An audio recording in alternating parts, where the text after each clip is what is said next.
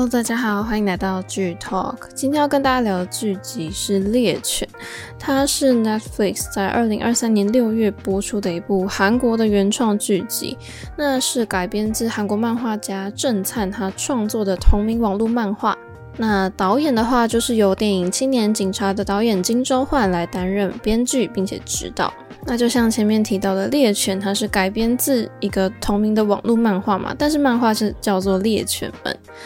那剧情就在讲说，呃，年轻人因为现实的困境跟金钱上的困难，就从顶尖的拳击手被迫卷入高利贷的生活当中，每天胆战心惊的暴力人生就随着展开。那《猎犬》这部剧，它的主演就是去年退伍的禹棹焕，跟出演很多作品的李相二来主演。虽然开播前因为金赛纶惹上的争议，导致这部剧延后播出，但是很新颖的演员组合跟黑帮的题材，其实还是让大家蛮期待的。那也顺便跟大家科普一下，就是刚前面讲到说金周焕导演他。拍的那个《青年警察》，《青年警察》是一部在二零一七年上映的韩国动作片。那主演大家一定很熟悉，就是朴叙俊跟姜河那。这部电影它就是在讲说，有两个新进到警察大学的学生，在学校就一拍即合，成为好朋友。那在一次机缘巧合之下，他们两个人一起目睹了一个绑架案。然后，但是他们就想到说，哇，我在学校所学就是要马上报警这样子。可是当时警方没有马上行动，所以他们两个人就很热血，决定要英雄救美。我觉得很有趣的是，在《猎犬》这部剧里面，也是两个主要男生的角色卷入高利贷的世界之后，去展开跟庞大的恶势力对抗一个生死搏斗的故事。那就话不多说，直接跟大家来介绍一下主要的角色。男主角金建优呢，是由禹棹焕饰演的。金建优他是一个在新人王之战当中获得冠军的一个拳击的新星。那他为了要偿还他妈妈的债务，那他就遇到了这个高利贷业界的传说崔社长，然后之后就会展开一段就是跟高利贷对抗的故事。对。然后接下来要介绍的角色就是洪宇正，是由李相二饰演的。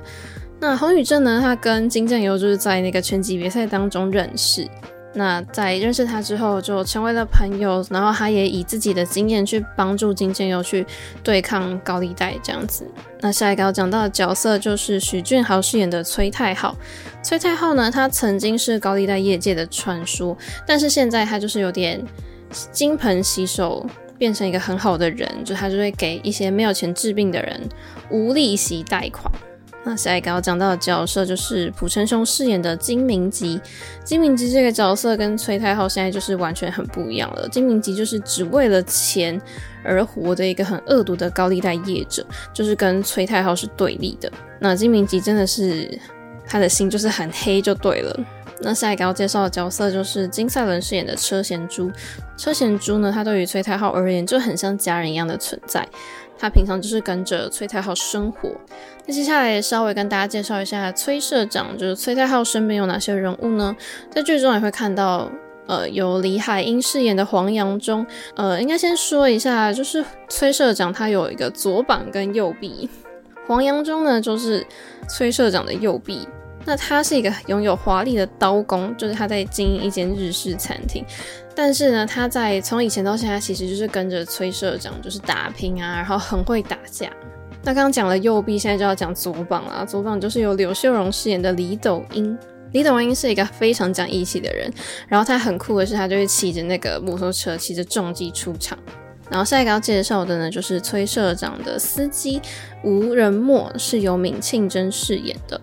那吴仁墨也是一直跟着崔社长哦。十年前，他是在崔太浩的公司的大楼当保安。那当时就发生一些事件，他就一直跟着崔社长。那在这边也稍微跟大家介绍一下金明吉的心腹好了，就有一个。叫做姜仁凡的人，他是由泰元硕饰演的。姜仁凡就是金明吉，就把他视为亲弟弟一样，就是他非常的大只，身材超级魁梧，真的是非常的有力，像一个打不死的怪物。所以呢，跟他对打的人几乎都是要么就是一拳被猫死，不然就是被打的就是完全爬不起来，根本就不是他的对手。那在介绍完这些角色之后，你们就会想说，哇，这个故事有一群。大叔级的格斗好手，没错，整个就是增加了剧集的可看性。所以接下来就直接跟大家聊一聊选角。那男主角宇兆焕真的是说了很多次，就是我还是要好好跟大家介绍的一个演员。他的代表作品包含《救救我》，还有《Mad Dog》跟《The King》永远的君主。其实，哦，我看过的大概也都在剧透跟大家讨论过啦。那我觉得禹棹焕他就是一个很标准特色的单眼皮，然后他笑起来眼睛就会眯成一直线的那种。那在《救救我》这部呃邪教惊悚剧当中，其实他就是在那部剧里面他的演技吸引到我。那在《永远的君主》里面，他虽然是男二，但是我觉得他还算是很吸引人，因为。呃，禹棹焕他在剧中需要一人分饰两角，但是他两个角色的差别其实蛮大，但是戏份其实都各有吃重，所以我觉得他在拿捏两个角色互换身份之后的一些反应其实是很好的。在《永远的君主》里面，一个他饰演的是呃皇帝的禁卫队队长，一个是大韩民国的义务兵。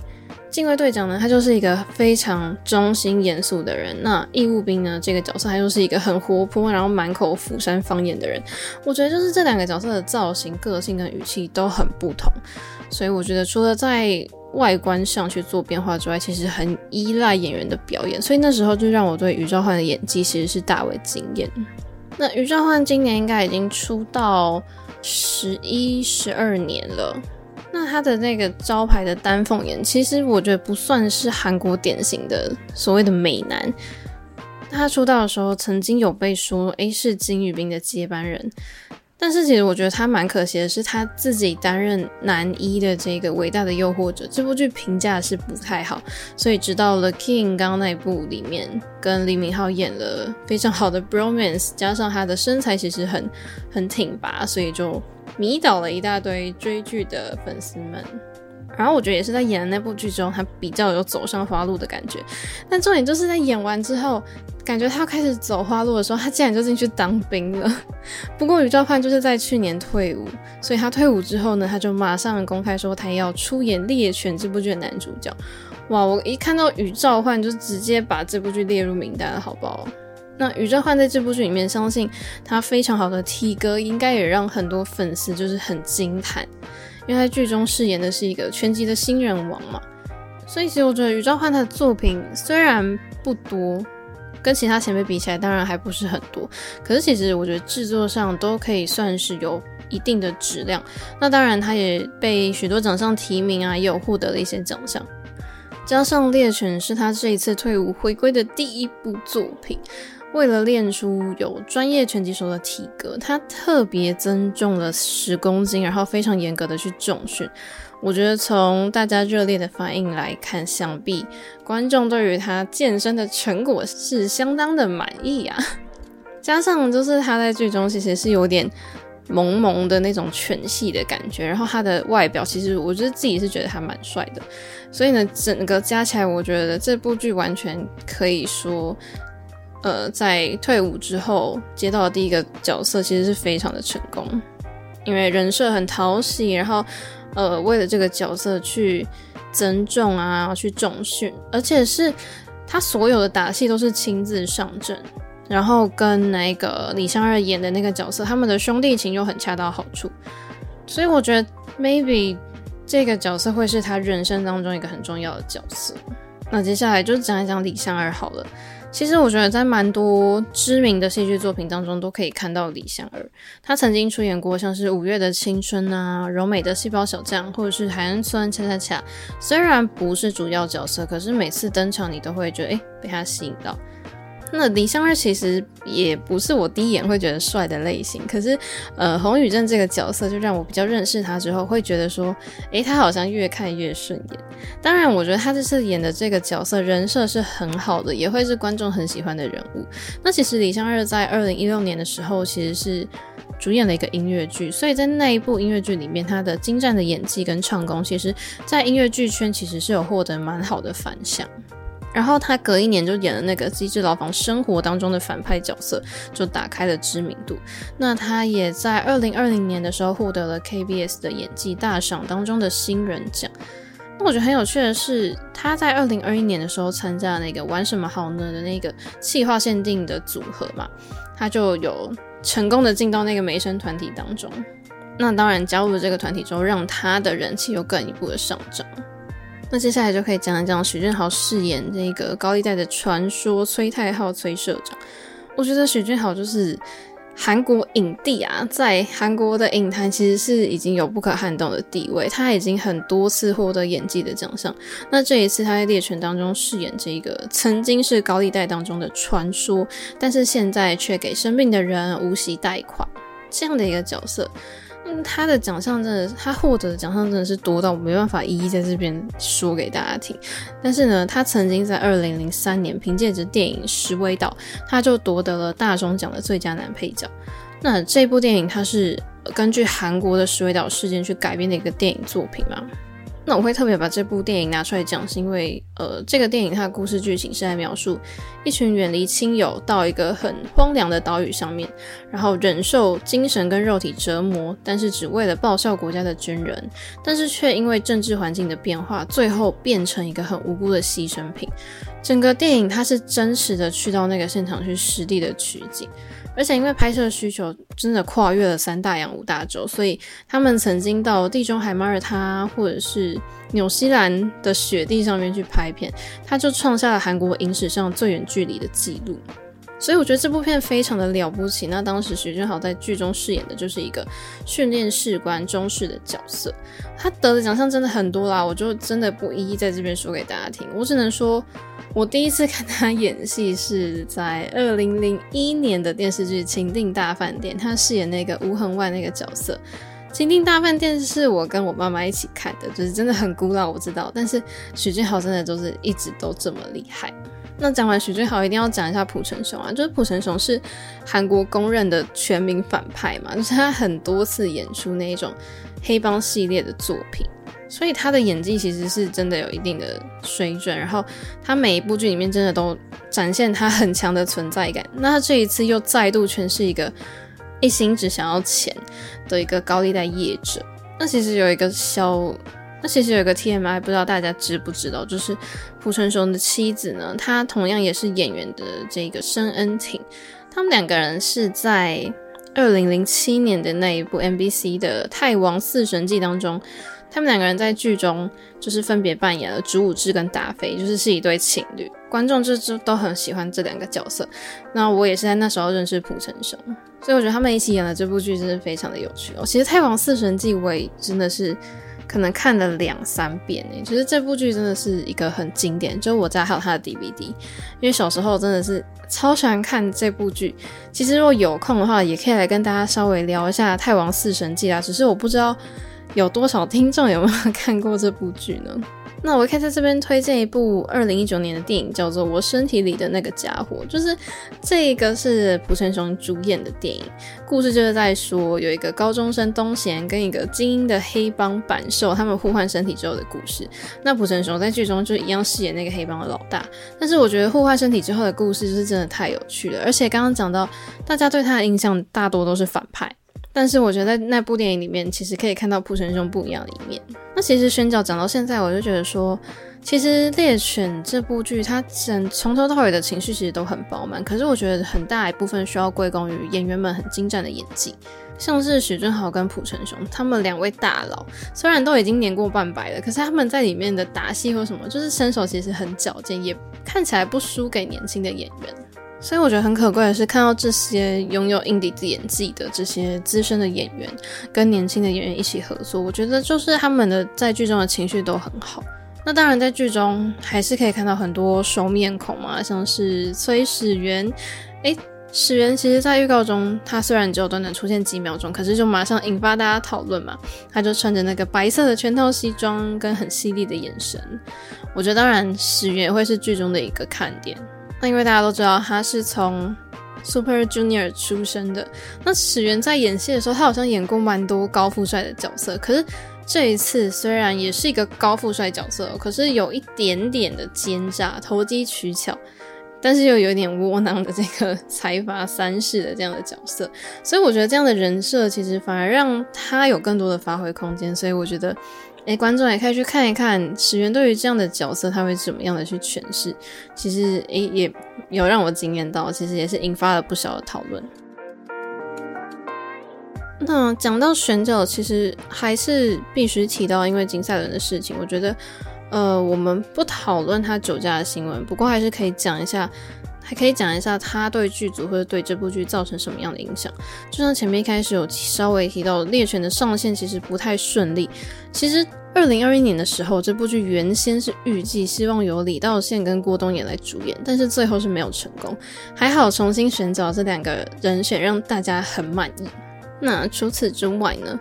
就是金赛纶他饰演的这个角色车贤珠，他是剧中很重要的角色，但是因为他去年的那个酒驾肇逃的争议，当时 Netflix 就决定要取消他剩下的拍摄，然后原先预计是在二零二三的上半年推出，但是也因此延后。那后来官方是有公布说，金赛纶原先饰演的角色会由二零零一年出生的这个演员郑多恩来。代替饰演，但是，呃，郑多恩这个角色，他也曾经演出过第一批担任客串，或者是他是《恋爱革命》这部剧的主角。虽然是有宣布说角色要换人饰演，可是官方在四月的时候公开回应说，其实并不会完全删除金赛纶在剧中的戏份，因为有很多团体演出的画面，就是要删减，全部删减是难度非常高啊。我觉得自己可以理解，因为剧组其实是真的没办法把它删光光。因为《猎犬》在二零二一年的十二月就投入拍摄，但是很快就碰到了这个金赛伦的酒驾事件，导致他后面的拍摄真的都受到影响。但是剧组其实最后呃也是没有选择全部删掉，或是真的换一个角色重拍，就是有点顶着舆论的压力，就是还是用金赛伦已经完成的部分继续把故事去讲完。但我觉得可能是因为。受到这部分的影响，就是金赛纶这个他饰演的车贤珠有点被剪成一个可有可无的角色，就是呃，就算没有他的存在，这个故事还是可以进行，还是合理的。而且因为整体的剧情到后面，你就会觉得车贤珠这个角色到后期就是，呃，我已经有点不知道他到底是要往一个什么方向去发展，所以导演后来其实也有为金赛纶去改写结局，所以有些人会觉得说结局收的有点仓促。因为大部分的观众可能会觉得说，哇，贤珠这个角色可能会有个大反攻之类的，但结果，哎，怎么到后面就是这个角色竟然就消失了，就由男主角两个人去代为复仇，所以大家看到后面就会想说，哎，怎么会这样子？不过，就当然大家都知道说，这就是因为，嗯、金赛纶发生的这个事件，所以必须去终止他的戏份。但是当时候真的是已经拍到快要尾声了，所以导演之后。改写剧本啦，所以观众看到的部分其实也不是演员们一开始拿到的版本。所以如果我觉得把这件事情考虑进去的话，结局就是好吧，大家就是还是可以接受的吧。因为你要想啊，就是金赛纶去年五月出事的时候，戏份已经拍到剩最后两集了，那你八集的故事你要去重拍前六集，我觉得这很不切实际啊，就是也很不合理嘛。所以我觉得导演这个做法。重新去创作结局，嗯，已经算是很尽力的。有可能你看剧的时候会觉得说，跟车贤珠有关的剧情就是比较松散，或者是首尾不接。可是我觉得观众还是稍微的体谅一下导演吧。那我觉得撇除酒驾的事件，我觉得作为观众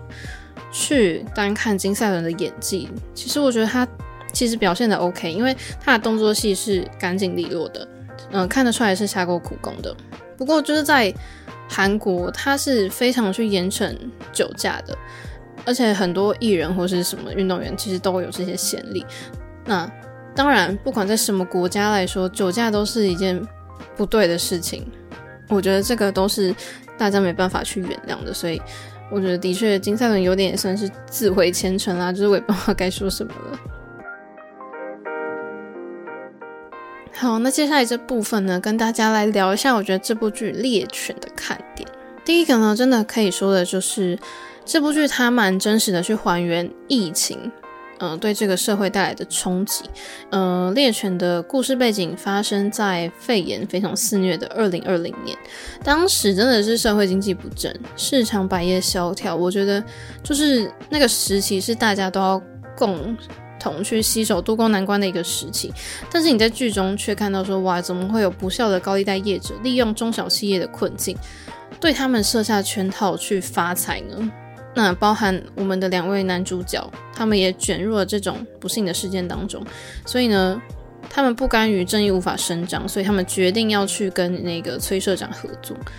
决定要去跟那些很邪恶的高利贷展开较量。那猎犬真的是很真实的去还原疫情之下各行各业所碰到很凄惨的状况，以及大家面对到这一种。可能之前大家从来没有看过的这种肺炎疫情所带来的生活憧憬，你看剧的时候，你会看到很多户外的那个场景，就大家都是戴着口罩。那或者是从户外转到室内场景的时候，大家就要脱口罩嘛。然后或者是你在店里面吃饭的时候，也就只有他们两个人而已，就是完全没有其他的那个路人的灵验。而且也很符合当时的状况啊，因为疫情高峰期的时候，大家都是宁愿叫外送，也不会去出门用餐嘛。所以我觉得这些，呃，算是细节的一个设定，会让曾经经历疫情冲击的大家，就是会看得格外有感，就会产生很强烈的共鸣。会觉得说，诶、真的很贴近生活，诶，就好像是，好像也是我印象中蛮好的去还原疫情真实情况的一部韩剧。就编剧很好的顺势用疫情对社会造成的影响作为一个引子，呃，导入一个用高利贷想要趁机发灾难财的故事。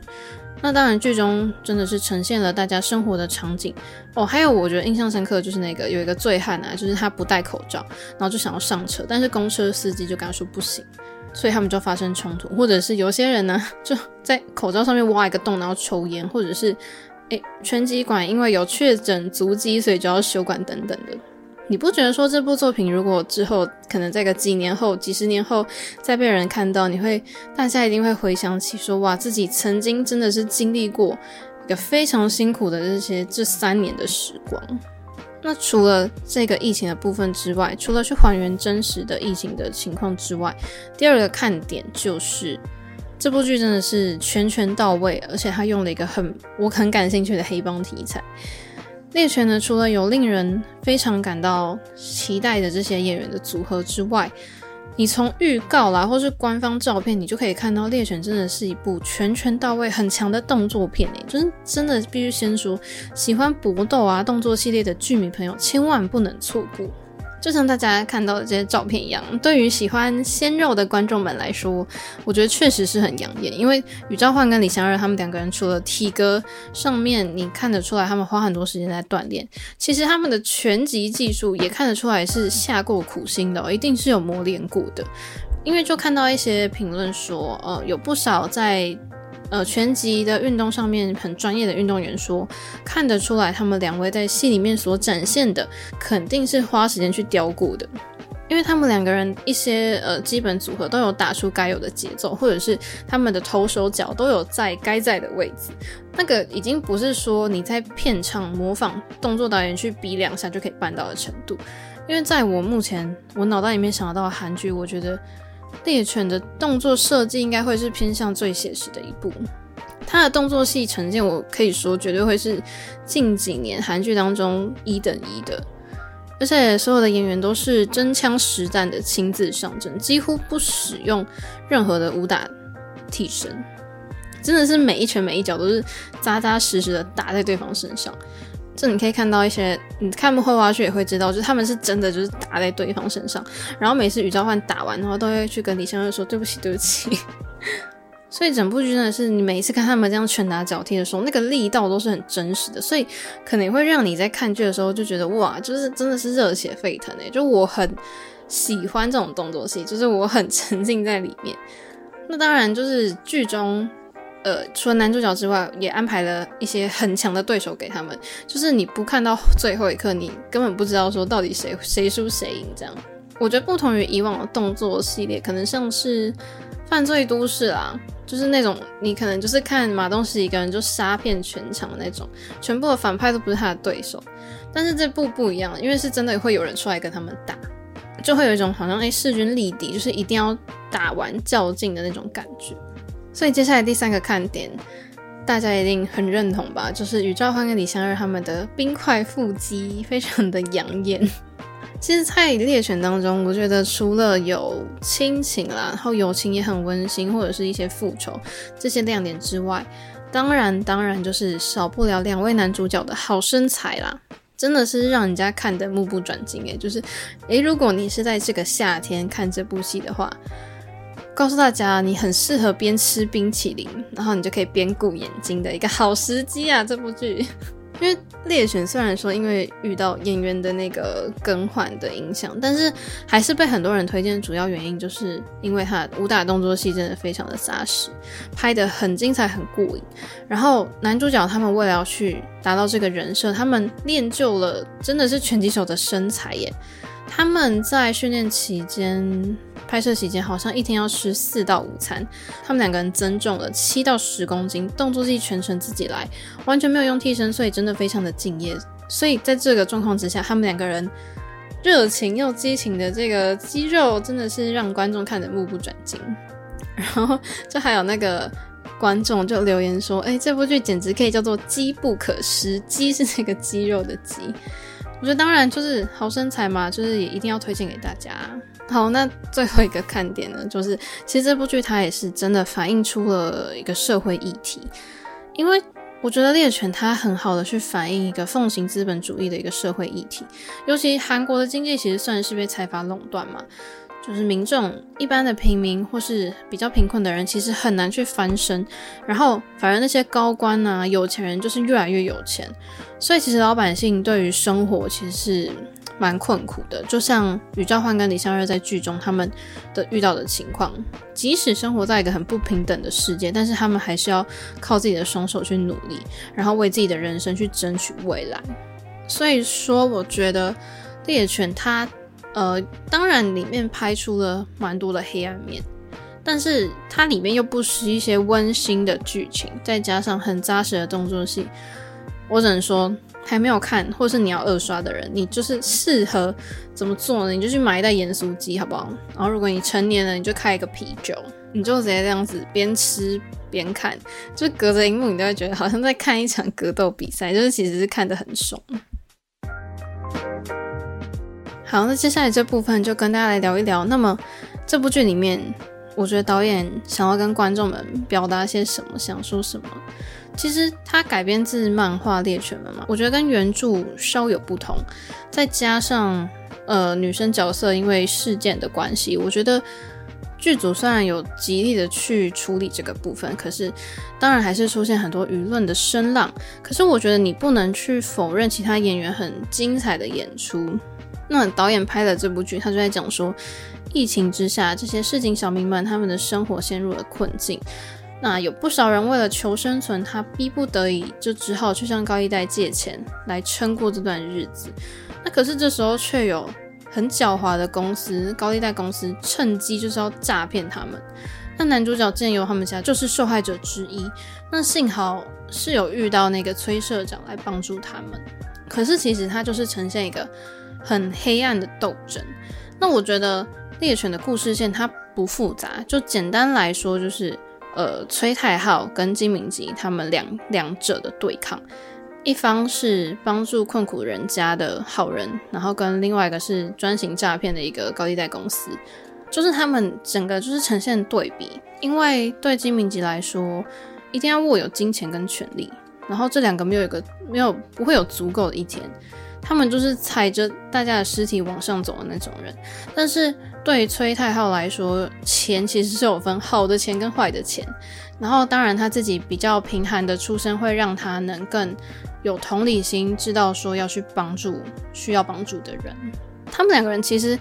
很有趣的是，我觉得他们都有钱有权利，可是他们两个人走的是完全不一样的路诶，因为在资本主义的社会里面，我觉得钱的重要性当然就是。你不能否认啊，你钱可以用来像崔社长一样去行善，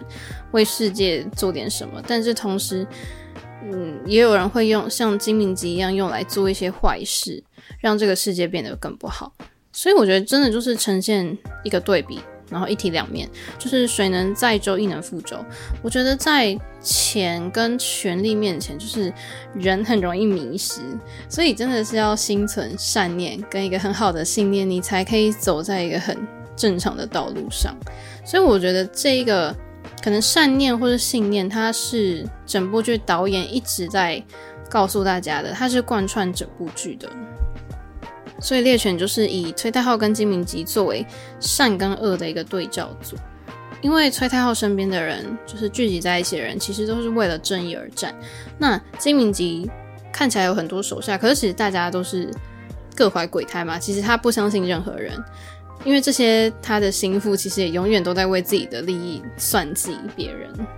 那你可以看到说，诶，金明吉其实他看到建由很会打架的时候，其实是想要收拢他的，可是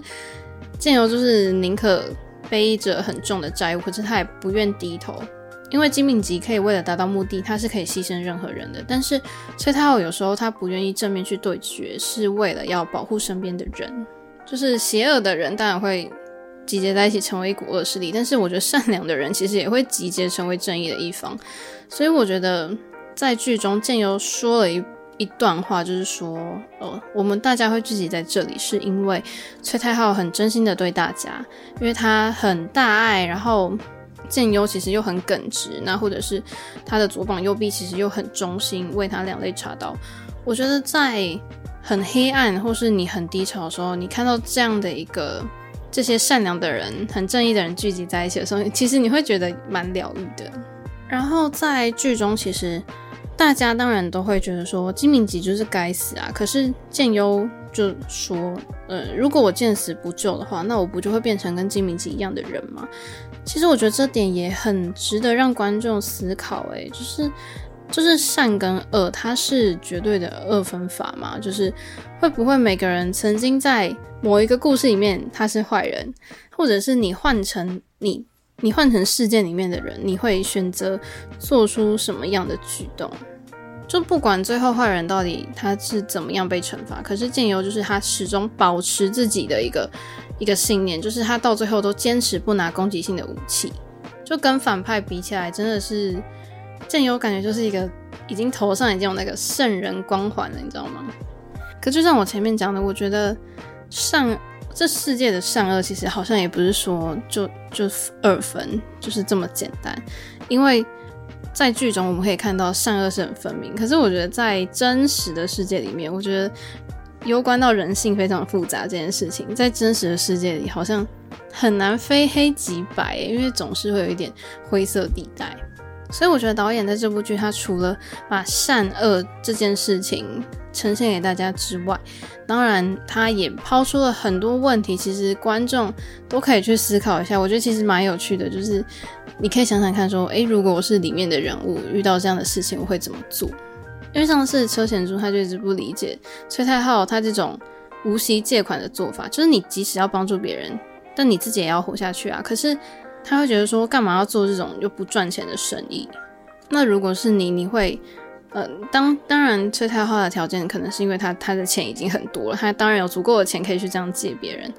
但是。也有可能反过来思考，就是说，你想要去帮助别人的前提是，其实你必须照顾好自己，你要做自己能力范围内的事。那因为这部剧叫做《猎犬》嘛，在这部剧的最后呢，建优就跟宇正说：“我觉得自己也变成一只猎犬了。”但是宇正就提醒他说：“你忘记拳击手的心了吗？就再回到原本的样子就好了，我们可以一起回去。”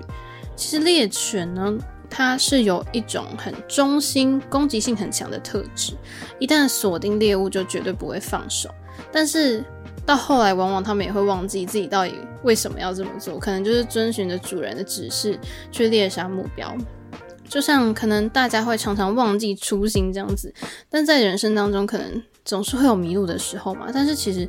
只要我觉得。本性是好的，然后保持善良，最终还是可以找到回去的路。所以，其实我觉得哇，这样的说法就是让我更理解，也觉得更完美的去展现剧名猎犬。就是观众看完之后，你可以很好的了解到为什么他要叫猎犬，或者是男主角为什么要这么说。那接下来这部分跟大家聊一聊。跟原著漫画的差异好了，不知道大家有没有看过他的原著啊？就是在那个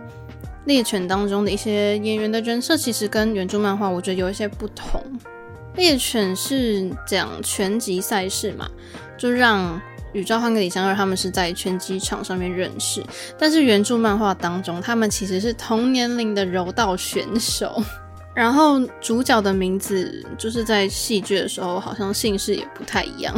然后，因为原本剑优跟宇正他们两个男主角在漫画里面是高中生，但是在剧里面就变成二十五岁跟二十七岁的人。那我觉得，虽然我觉得猎犬它前段大多可以算是按照漫画来做改编，可是我觉得比较大的差异就是原先是没有那个新冠疫情的背景设定啊。那在影集当中，我觉得呃大众可以看到。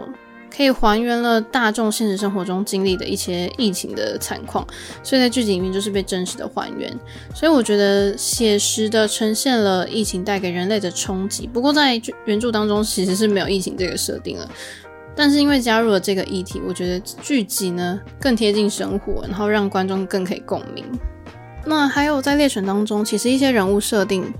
人物的关系其实不太一样，像是剑优跟宇正他们是透过一场拳击大赛认识，然后在比赛之后呢，他们就一起吃晚餐，然后没想到两个人就一拍即合。但是其实，在漫画当中呢，剑优跟宇正其实原先是很不合的，然后剑优就对那个宇正小混混的身份就感到很不屑，但直到后来，反正发生一些故事之后，他们才就是一起去找崔社长。那第二个人设不太一样的地方，就是在漫画里面，崔社长其实不是好人。就在剧中呢，崔社长他虽然曾经是放高利贷的人，可是他后来就改过自新，然后帮助需要的人，是很好的人。但是在原著里面呢，崔社长其实完全不能说是好人，因为他其实也没有去抵抗金明吉的勇气。然后他原先其实他是想要建优成为他的打手啦。不过剑优还是秉持着自己拳击手的志气，就拒绝他的要求。那还有一个比较大的差异是在结局的部分，我觉得或许是因为演员的更换的问题，所以导致戏份被删减，所以让车贤珠这个角色在最后在结局是无法登场，去完成原本在漫画里面这个角色的使命。那我就也不在这边爆雷漫画最后的结局好了，因为其实真的跟电视剧很不同，搞不好有人会想要去看一看漫画。那我觉得有看过漫画的人再来看电视剧的话，肯定还会发现有很多不同的地方。那最后就来一个结论，我觉得在结论的部分先跟大家分享一个我觉得很好玩的事情，就我看完都会开玩笑说猎犬是那个什么海军陆战队宣传片，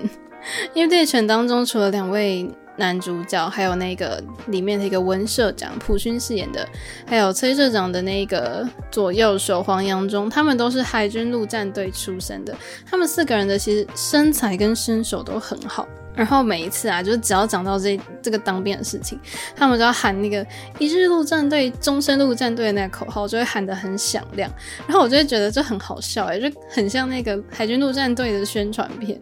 然后，因为宇正在剧中就是一个海豪星嘛，他就希望可以喊黄杨忠一声学长，就是很好笑诶，就我不知道为什么导演要一直特别用这个海军陆战队这个梗，就是 就是会让我很印象深刻。那听完这一集，就是很多剧迷可能会想问我说：“那你觉得猎犬好看吗？”我可以很肯定讲的就是说，这部剧的肉体跟打斗场景是非常的精彩啊。那至于剧情，我觉得。要吐槽的地方肯定是有，所以我觉得要不是因为酒驾肇逃这个丑闻，我觉得猎犬会是今年的神剧之一。因为动作性应该一定可以说是韩剧的天花板，真的是拳拳到肉，非常的有劲。然后挥拳真的都会让人家觉得哇，就很扎实的打在对方身上，真的会让人家觉得很惊叹。那因为前面六集它原本铺陈的一些剧情细节，会在最后两集来。放一个震撼弹，可是因为一些戏份遭到删减，所以让一些前面留下来的伏笔到最后都没有发挥作用。就是你其实仔细探讨剧情，会想说，所以诶，所以主角是想用自己的拳头去掀掉一整个黑帮吗？那有时候可能会觉得说，好人阵营的行动会不会太欠缺考虑？过程当中，脑袋你可能会偶尔冒出哈 what，然后会想想说 why，但是我觉得在结尾的时候。确实会有一种让人家觉得说，啊，早知道不就这么做，不就都解决了那种感觉嘛。所以我觉得其实就看你到底会不会很在意剧情啦。那因为猎犬在 Netflix 的分级是十八禁的暴力影集，因为剧情牵涉到黑道复仇，然后慢慢的打斗、飞车什么的，就是会让人家看得很满足。很爽快。然后当然，我觉得里面很专业的动作戏真的是很精彩，就是很过瘾，你真的会跟着热血沸腾起来。但是其实我自己当然是期待就是有第二季。可是我不知道现在会不会因为演员的问题就没有这个计划，所以当然我最后其实是建议看过韩剧的人也可以去追追看原著的漫画，所以今天就在这边分享这部《猎犬》给大家，就是广大的剧迷朋友们真的可以稍微去看一下那个《宇宙换个理想二》的那个腹肌冰块腹肌，就是为你平常。繁重的工作的生活压力，就是可以带一点解脱。那今天的剧透就到这里结束。如果还想听我聊更多的剧集，记得持续锁定。那我们就下次见喽，拜拜。